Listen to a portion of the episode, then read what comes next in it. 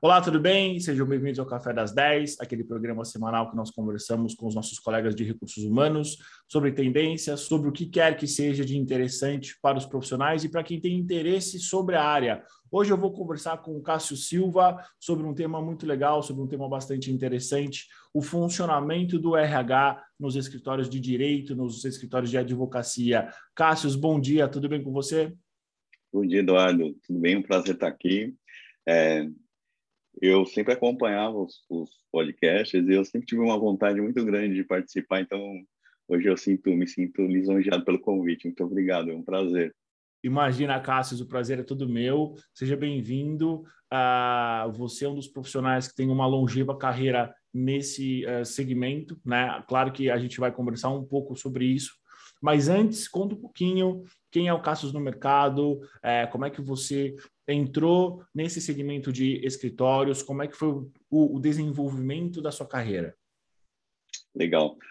Bom, eu tenho uma longa estrada. Eu sempre pertenci ao time de recursos humanos desde muito novo. Eu é, participei de diferentes segmentos. Uh, e sempre em recursos humanos. Então, é, já passei por bancos, seguradoras, passei por construção, é, alimentício. É, e nos últimos mais de 10 anos, eu é, aterrisei nesse segmento dos escritórios de advocacia, é um segmento deslumbrante, apaixonante. A gente vai falar um pouco mais tanto que eu fiquei, né, acabei ficando nesse segmento e não pretendo sair. Então, é, a minha carreira sempre é, em RH e, e nos últimos é, e nos últimos dez anos atuei num dos maiores escritórios de advocacia do Brasil, é, o Machado Meyer, e atualmente eu presto serviços para um outro grande escritório chamado Lobo de Riso Advogados, é um escritório também full services, com 310 profissionais, é, onde atualmente eu estou. Cassius, ah, quais são os principais desafios da área de recursos humanos nesses grandes escritórios? Olha, eu citaria três deles, Eduardo. O, é, o primeiro deles é você lidar, de fato, com, com profissionais de um alto nível intelectual. Então, isso exige de nós, de não só de recursos humanos, mas das áreas institucionais, é, um, uma atuação mais bem estratégica. Né? Então, é, as, a, os projetos, as discussões, elas sempre têm que ser muito bem fundamentadas. Então, isso faz o que é ótimo, porque exige de nós é, sempre o, o, mais alto nível né? Na, nos projetos e, e nos trabalhos. Né? Então, é, lidar com, com, com é, diferentes pessoas, né? diferentes interesses, é, usar de, de muita diploma, diplomacia e também usar de resiliência é, faz com que a gente sempre é, atue né? de uma forma estratégica, eficiente. É, então, esse é o, diria, o primeiro dos desafios de quem quer atuar no escritório de advocacia, né? sempre levar coisas com muita fundamentação, discussões muito profundas, né? é, óbvio, dentro de um mais alto nível, é, mas é, de fato exige dos profissionais uma atuação muito muito centrada, né? O segundo, eu vejo que é um mercado extremamente competitivo e aquecido. É, nós temos um turnover muito alto, os profissionais eles são constantemente assediados, eles são e, e saem, né, para concorrência.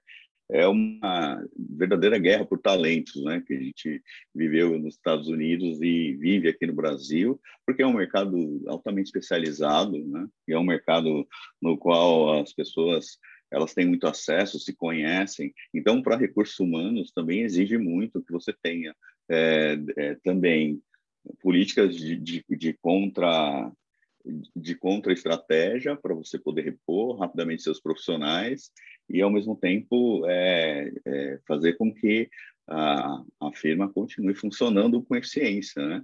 Porque firma de capital intelectual, a matéria-prima, sua matéria-prima, pega o elevador e vai embora todo dia né, para casa. Então você tem que ter ali uma, estratégias que possam fazer com que o negócio continue estratégico, eficiente e, e, e funcionando.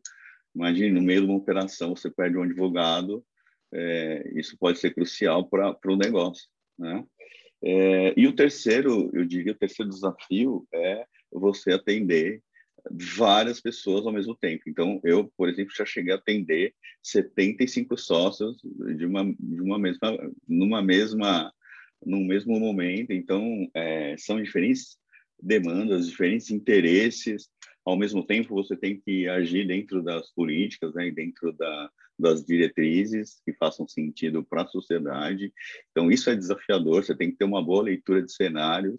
Você tem que ter é, de fato o ambiente, ele saber estar tá muito bem informado com o que está acontecendo e o que você pode oferecer de soluções para atender é, essas, esses diversos interesses né, de uma forma é, eficiente. Então, é, nesse sentido, eu veria esses três como os principais desafios para os profissionais de, de recursos humanos que querem atuar nesse segmento.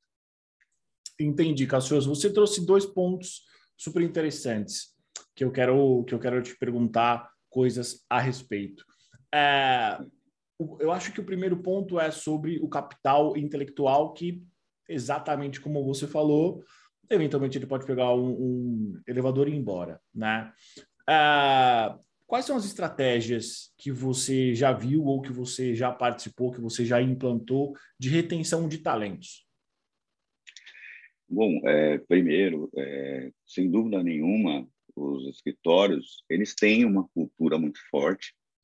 Eu acho que isso até em algum hoje é, fundamental, mas é, o principal deles, né, eu acho que o, a principal estratégia é ter de fato uma cultura muito forte implantada, na qual você engaja as pessoas.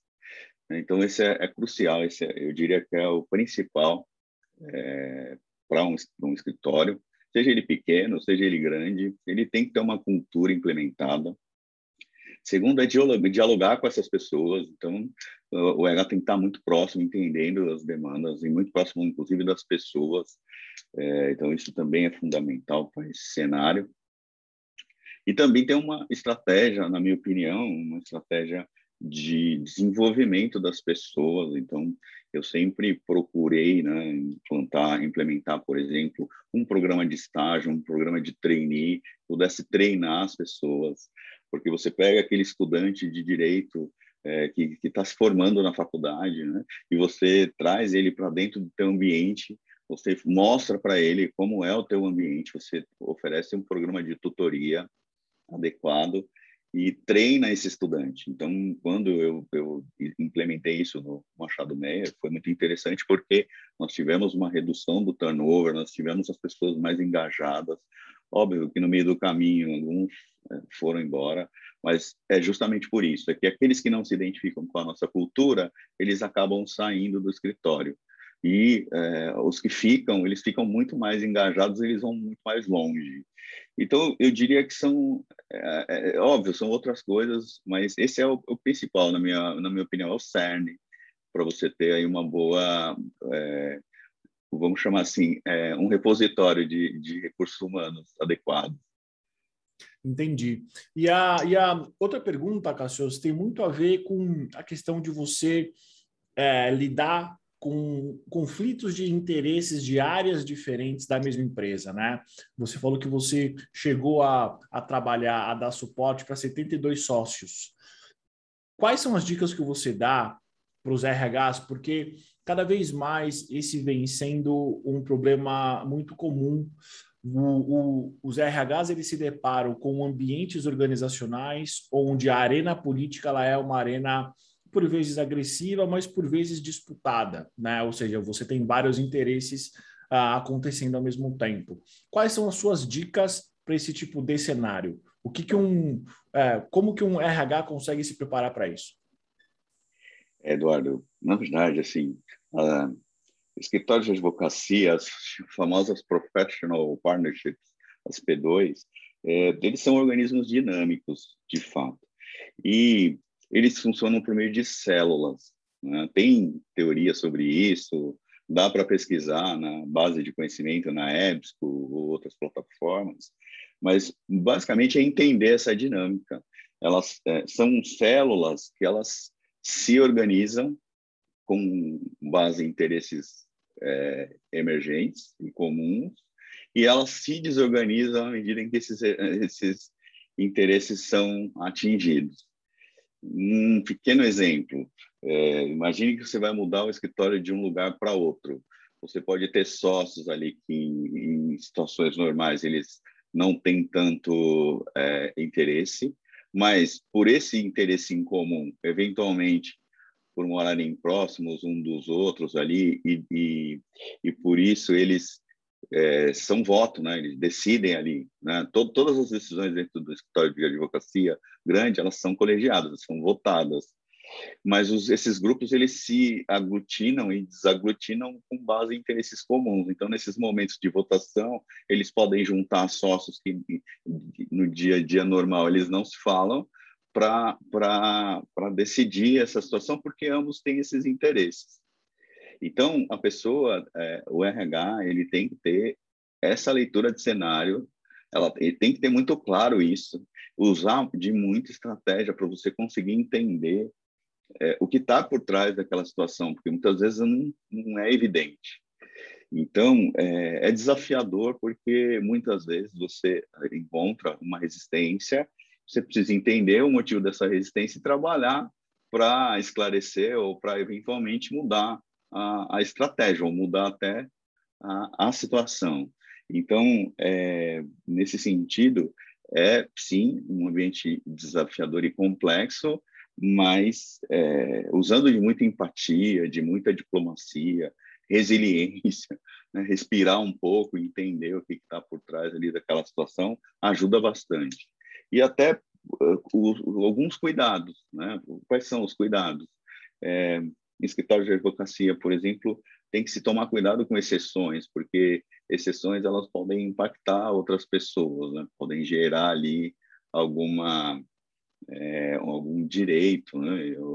alguma situação nesse sentido. O cenário principal assim é, é de fato se atentar né, para o que está por trás daquela situação, né, o que está por trás daquela, daquela, daquela solicitação ou mesmo daquela situação para poder ajudar a, a, se tomar a melhor decisão, né? o sócio a tomar a melhor decisão. Então, é difícil, é complexo mesmo, mas é, com, com um preparo é possível, sim, é bem possível. Excelente, Cassioso. Para a gente terminar, ah, quais foram as mudanças que a pandemia trouxe para os escritórios eh, e como você vê ah, o cenário dos escritórios no pós-pandemia? Ah, muito interessante, assim, porque eu acho que a principal delas, Eduardo, é, foi de fato o, o que a gente, é, o que era impensável, né? O trabalho remoto, assim. Era impensável para escritório de advocacia, é, aqueles glamurosos, aquelas, aqueles escritórios lindos da Faria Lima, de uma hora para outra ficarem vazios, né? Aquelas mesas de sócio, corner office ali, é, é, né, repleta de, de obras de arte livros ficarem vazias. Então, esse foi, assim, a, a, principal mudança que eu, que eu juro que eu não achei que não fosse acontecer é, jamais. É, então, acho que a primeira mudança foi essa. É, os escritórios perceberam que é possível fazer, sim, é, atuar né, fora do seu ambiente e funcionou muito bem. É, por outro lado, eu acho que é o desafio dos escritórios, não só dos escritórios, mas eu vejo como profissional de RH, o desafio das empresas de uma forma geral, é, é como a gente vai fazer para é, para disseminar a cultura, né, para continuar fazendo com que essas pessoas atuem de forma engajada.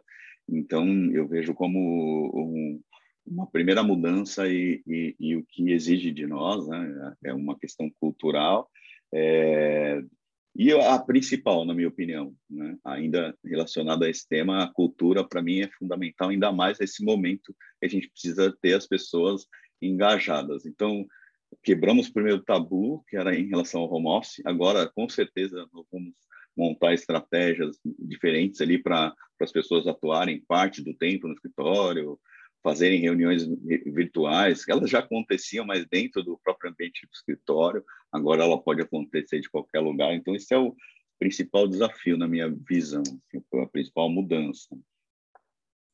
Excelente, Cassius. Última pergunta. Para os profissionais de recursos humanos que têm interesse em trabalhar nesse segmento né, de escritórios de advocacia, por onde eles devem começar? Bom, em primeiro lugar, eu diria que é, por meio de Hoje, hoje nós temos poucas instituições que têm formação para escritórios de advocacia, é, mas, sem dúvida alguma, né, é, eu vejo, por exemplo, como uma, uma formação em business partner é muito interessante, porque o modelo de business partner ele encaixa muito bem dentro dos, dos escritórios de advocacia. Se ter ali a figura de um profissional de RH atuando dentro do negócio, dentro da área, é fundamental. É, e, e, a pessoa não precisa saber, ela vai aprender ali dia a dia. Então, eu diria que a, essa formação é fundamental, né? E, e, os escritórios eles são eles eles são ávidos por terem profissionais é, de recursos humanos. Está é, tá, tá havendo um movimento interessante nesses últimos anos de profissionais brilhantes que estão vindo de outros mercados para o escritório de advocacia. Então, é, é um segmento que demanda, sim. Então, as pessoas que querem ter um ambiente desafiador, um ambiente estimulante e que recompensa muito bem, vamos deixar claro também, né? Escritórios de advocacia são segmentos que remuneram muito bem os seus profissionais, os bons, claro. É óbvio, é uma estrutura meritocrática, então é, é, as pessoas que, que geram bons resultados são bem recompensadas. As pessoas que não geram, por óbvio, não são tão bem compensadas assim, mas isso é uma situação natural de mercado, né? E, mas, de fato, é um, é um segmento que está é, é tá sempre em busca de bons profissionais. Então, é, olhar para essas bancas, se candidatar, nós buscamos, procuramos sempre divulgar as vagas no, no, no LinkedIn, usar excelentes consultorias como a, a, a Elliot Scott também, para fazer esse match, vamos chamar assim, entre os melhores profissionais e a firma então, é, eu diria que é por aí. As páginas de carreira, os grandes escritórios têm é, páginas de carreira estruturadas e as pessoas, então, se candidatando é, seria o primeiro passo ali para iniciar nesse mercado. E o meu LinkedIn, quem quiser também se conectar comigo, eu estou à disposição. Vai ser um prazer é, fazer networking trocar experiências com profissionais e com todos. É, enfim, para mim é, um, é uma satisfação. Excelente, Cassius. Pode ficar tranquilo que eu vou colocar o teu LinkedIn, o link dele no card desse nosso vídeo, então pode ficar super tranquilo. Cassius, quero te agradecer pelo seu tempo, pela sua disponibilidade. Acho que você conseguiu trazer para a gente um pouco do seu dia a dia. São 10 anos que você está nesse mercado, então você conhece como poucos como é que funciona uh, todas as áreas, como é que realmente são os fluxos, os processos. Obrigada pelo teu tempo. Aqui a casa é sua. Volte sempre que você quiser. Ah, muito obrigado. Foi um prazer. Como eu disse, me sinto honrado por ter participado. Sempre tive vontade de ter esse bate-papo. É, sempre assisti todos com muita, com muito prazer e fico muito feliz e, e, obrigado, são profissionais como, como você que nos ajudam aí na gestão né, de recursos humanos do dia a dia. Então, isso faz a diferença para nós e para diversas outras empresas. Então, queria te agradecer.